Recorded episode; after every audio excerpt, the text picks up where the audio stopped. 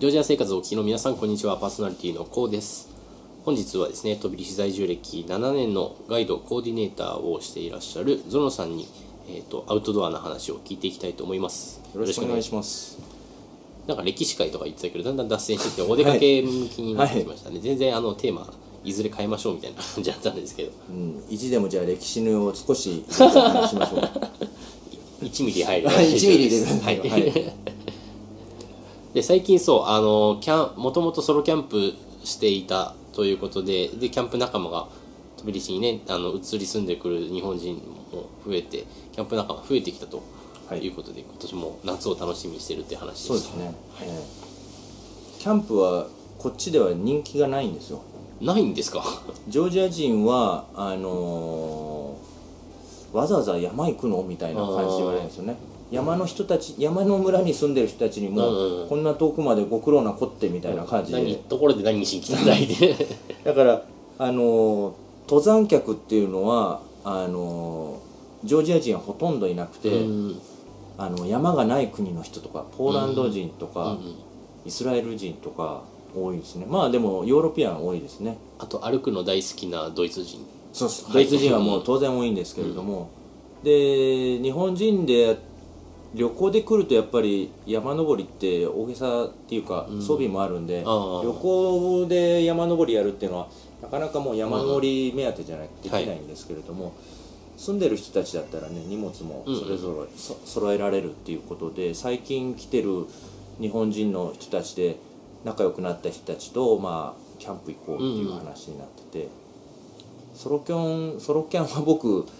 ずっと一人だったんですよ。寂しいんですよ。ソロキャンってあの周りにもういなくて、うん、もう視野に自分しかいないみたいな世界になるんで、ちょっと怖いこともあるんですよね。ああそっかなんか動物変なの遠吠えが聞こえてきたり、うん、そのオオカミではないって言ってるんですけど、うん、ジャッカルとか言ってたからなんか、遠吠えが聞こえたりするとやっぱ不安になったりとか。まあ熊とかも危ないですよね。まあ危ない目に遭ったことはないんですけれども、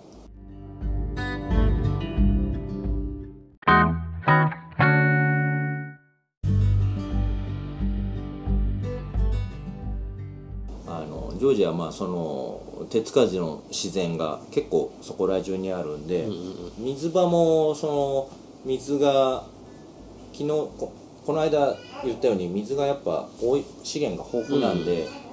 うん、あの飲める湧き水とかっていうのが結構あるんですね。で、ねうん、日本だとエキノコックスがなんとかっつってその湧き水をあ湧き水を火に通さないで飲むのは絶対やめろとかって言うんですけど、こっちはねまあみんな飲んでるから俺も飲んじゃえって感じで飲んでますけど日本でも川の水とか飲んでる人だからですけどもう全然あでも、えー、和べきの方に行ったなんとかバレー。ジュタバレージュタバレーじゃないですね。えっ、ー、とまあなんかどっかの一個のバレーのハイキングコース高低差あんまないハイキングコースがあ,、はいはいはい、あれはトルソバレー。トルソバレーです、ええ、がえっ、ー、と行くとすごい綺麗な小川をずっと伝っていくのに、途中から赤くなる場所があるみたいで、ええ、あれは何なんだっていう。のはあれはねミネラルなんですよ。あそう赤。あれがあれは赤サビなんですよね、はいはい、酸化しちゃってるんですけれども、うんうん、あれ赤いところを登っていくとすごい綺麗なあの湧き水の泉があるんですよ。うん。でも、はいはい、そこが見えないぐらい深いんですね、うんうんうん、でそこから泡と一緒にポコポコ出てて、はい要はボルジョミと一緒の炭酸水なんですよね、うんうん、で炭酸水って基本的にミネラルが多いやつなんですよ、うん、でそれがあの石とかそういうところに赤くなってるんですよね。ああなるほど。そう石が反応して赤サビを出し出してってかね、えー、だからそこにミネラルが付着して、うん、で酸素とくっついてそれが酸化してるっていうことだと思うんですけれども、まあ、赤いのは飲まない方がいい。いやいやあのそこの湧きの湧いてるところのは飲めますよ。海底は。ただあのそこは炭酸泉ですごく二酸化炭素が多く出てるんでここでキャンプ禁止って書いてあるんですよ、ねうんうんうん、要は低いところに二酸化炭素が濃度が高いんで、はい、そこで小動物死んじゃうんですって。で人間もそこでこうやって横になってずっと寝てると、うん、あのー、酸欠になっちゃう。酸欠になっちゃう。だから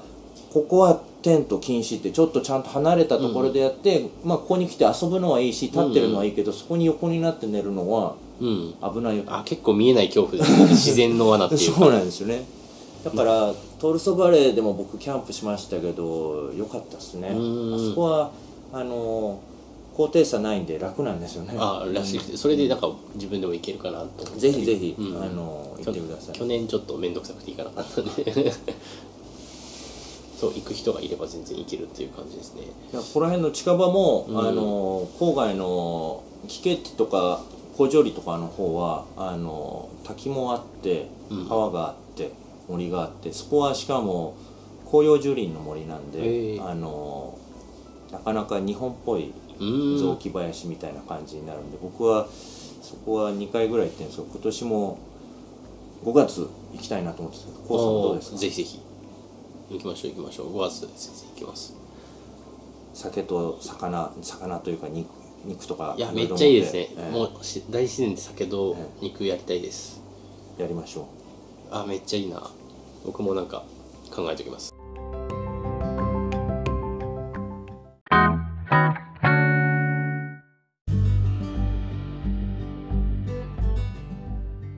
あそれでキャンプの話うん。で、ポイントが難しいのがキャンプ用品を揃えるああそうですよね。ジョージア人がそのキャンプをあんまりしないんで、うん。うんテントにしろ寝袋にしろ物が良くなかったり種類が多くなかったりして、うん。今そういうサイトを探したり前は中国から買ってたんですけど、あの来週行こうっていうのにやっぱ中国から買うのはうん。時間かかるんで、冬の間に買っとくのが一番いいんですけど、いやなんかアウトドアショップっていうの昨日ちょうどアウトドアショップっていうのを前通って見たら釣り具しか売ってなくて、うんなんかなんとなくテント探してみたんですけどな中覗いてみたんですけど釣り屋さんでしたねアウトドアショップが。大抵のテント屋さんとかテント .g っていうお店この間あのそのキャンプ行こうっていう人と一緒に行ってきたんですけど、そこも基本的には釣りとかゴムボートとか多いんだよねあそうゴムボート。そうなんですよね。なんか山じゃないんですよねだから山登りではなくてフィッシングハンティングのお供としてのうん。テント用品だったりするんですよああなるほどなるほど。いやどうやって手に入れるんですかね。なんか前日本人の人でこっちでなんかキャンプ用品を作るのをやりたいみたいな感じのええ。人がいて、もうとてもなんかぜひぜひみたいな感じチャンスですね。ビジネスチャンス完全にそれチビジネスチャンスだし超お客さんになりますみたいな思った僕んですけど。も中国からいいものだけを、うん。あの10個ずつぐらいストックして、うん。こっちでマイマーケット .g で売ってもいいかなって。いいテントっていうのはねやっぱりみんな分かってないんですよね。うんうんだからいいものが来てない中国の悪いやつが来てるんで、うん。いいやつでももっといい値段で安い値段で買えるんですけど、ね、うん、今欲しい人いますもんね。だからキャンプ地元に友達がキャンプ用品のレンタル屋さんをオープンしたんですけどあなんでジョージアでやんないんだろうと思って。ジョージアでやってくれと。うんいう感じで思います。あー一番近くから入れるんだったらロシアとか、ですかね。かね。まあ、トルコからとかもねあー全然ありそう。まあ、一番近くにキャンプ文化のある国でうんはい。関税安めの流通ししてるようなところがあればっていう感じですね。でもまあ一回買っちゃえばシェアできるんでそうです。日本から誰か一人がめっちゃキャンプ用品持ってこれば済む話なんで。そうですね。それをシェアしまくれば。まあテント何が一番必要ですか？その軽く飛び出しからキャンプに日帰り一泊二日えだとしたら、えまあテントがあった方が、あのうよほどワイルドな生活に慣れてる人じゃない場合は、テントはあった方がいいんじゃないですか、うん。虫が入ってこないとか。で寝袋とかはこれから暑くなるんでよほど低山でも山行くとやっぱちょっと涼しくなるんで、うん。そんなにでもあの低い川沿いとかでキャンプする中だったら、うん。寝袋とかは別にいらないかもしれないですね、ただ銀マットみたいなものあはいはい。るじゃないですか、空気エアマット、あれはないとねなかなかうん。寝つかれ寝慣れないと思いますから地面にあった太陽奪われるし。えなんかジョージアにこれから来る人がテント持ってくるか来ないかって迷った時に中国製のテントだとあのどういう僕テント詳しくないんですけどどういうなんか違いというか物足りなさがあるんですか？えいやあ日本だったら日本のテントが一番ですけどね、うん。あのモンベルとかのテントがうん。やっぱりいいと思いますけれども、何がいいんですか？その。うーモンベルの良さでいうとやっぱ軽さが追求してますよね、はいはい 1. 点何キロとかが多へー。分2キロ切るっていうのが多分、ん。多いんじゃないですか。その1人用2人用っていううん。ソロ用だったりすると、4人用でもあの最低減のやつだとやっぱ2キロ切るかもしれない。1 2キロっても MacBook ぐらい。そうですね、で中国にも今そういうまあありていに言うとそういう有名ブランドのコピーみたいなのがやっぱあるわけなんですけれども、そういうのもクオリティいいものと悪いものがあるんですけれども悪いものはやっぱ生地が悪かったりするんで耐久性が悪かったりするとか、あとはポールの素材がやっぱりあアルミなのかカーボンなのかによって重さって変わってくるわけ。でそこで重くなっちゃったりとか、あとどれくらいそれコンパクトになるかなんですよね、うん。この長さがこれぐらいだとすごく軽くてもしまいにくいわけですよね。以上だと、でそれって中のポールを何個に折るかっていう話なんですよ。ポールがあのジョイントがあってそこで折るんですけど、うん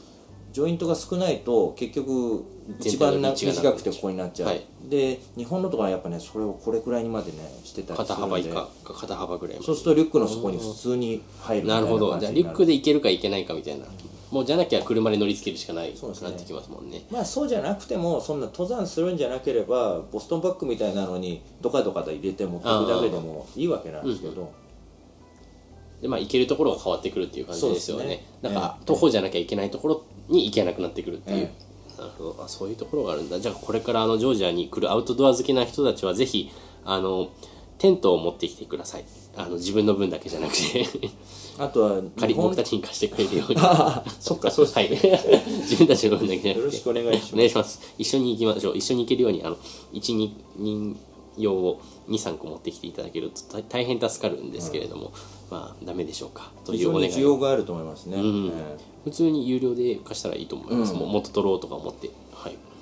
はい、じゃあそんな感じで本日はえっとゾロさんからですねキャンプ事情聞いてみました。で結構新たな発見とかもあったりしてでジョージアはもうどこでもキャンプできるっていうのが特徴的なのでキャンパーの人、もっともっとキャンプ目当てに来てくる人とかねね。いてもいいぐらいで。あと直火炊きが許されてる。許されてるからだバンバンやれっていうわけじゃないですけどやる人が少ないイコール直火炊きの絶対数も少なくて結果、自然環境へのダメージも少ないということで、今のところは直火炊きができるわけですけど日本っていうのは直火炊きはもう基本ダメじゃないですか、うんうんヨーロッパは欧米も基本はダメですから、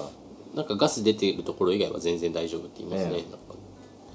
はい。じゃあそんな感じで、えっと、キャンプ環境とても自由な感じなのでぜひぜひ皆さんジョージアに遊びに来てください。はい。はい。でえっと。逆に言うとキャンプ場ないです、あキャンプ場ないですね、うん。日本みたいな至れり尽くせりのキャンプ場はないです。えちょっとアフタートークでその件について話したいことがあります、じゃあああの YouTube 版の方ではですね、えっと、未公開のアフタートークのシーンとかあの撮ってますのでぜひそちらもチェックしてみてください、ノート版の方ではノート版じゃないな。ノートの方では、えー毎週月曜日にその週の配信スケジュールを掲載してますのでそちらもぜひチェックしてみてください。はいでは今日はありがとうございました。はいありがとうございました。長々。また来週また来週よろしくお願いします。